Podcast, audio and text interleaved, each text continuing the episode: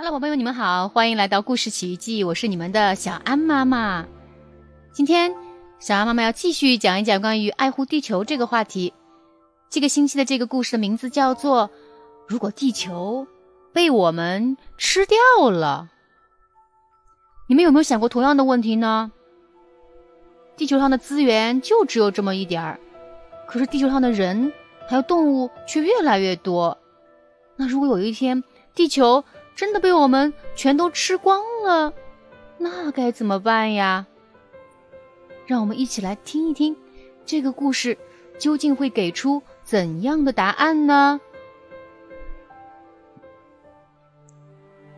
如果我们吞掉了南北极的最后一块冰，如果我们捕完了海洋里的最后一条鱼，如果我们喝干了最后一条小河里的最后一滴干净的水，如果我们摘掉了最后一个果子，如果我们砍掉了最后一棵树，如果我们用最后一只动物的皮毛做成了大衣，如果我们卖掉了最后几口新鲜的空气，最后只剩下钱，可是钱又不能吃；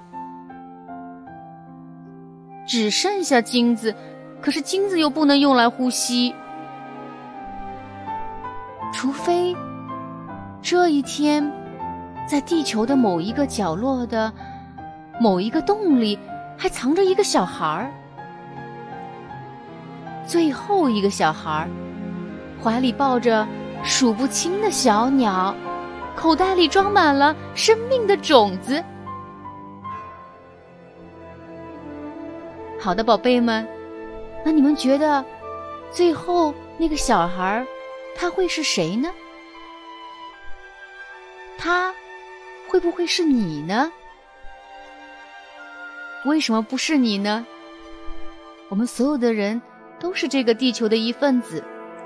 让我们从我做起，一起来爱护我们这个无比美丽、无比珍贵的地球。好，那我们今天的故事就到此结束了，下次再见吧。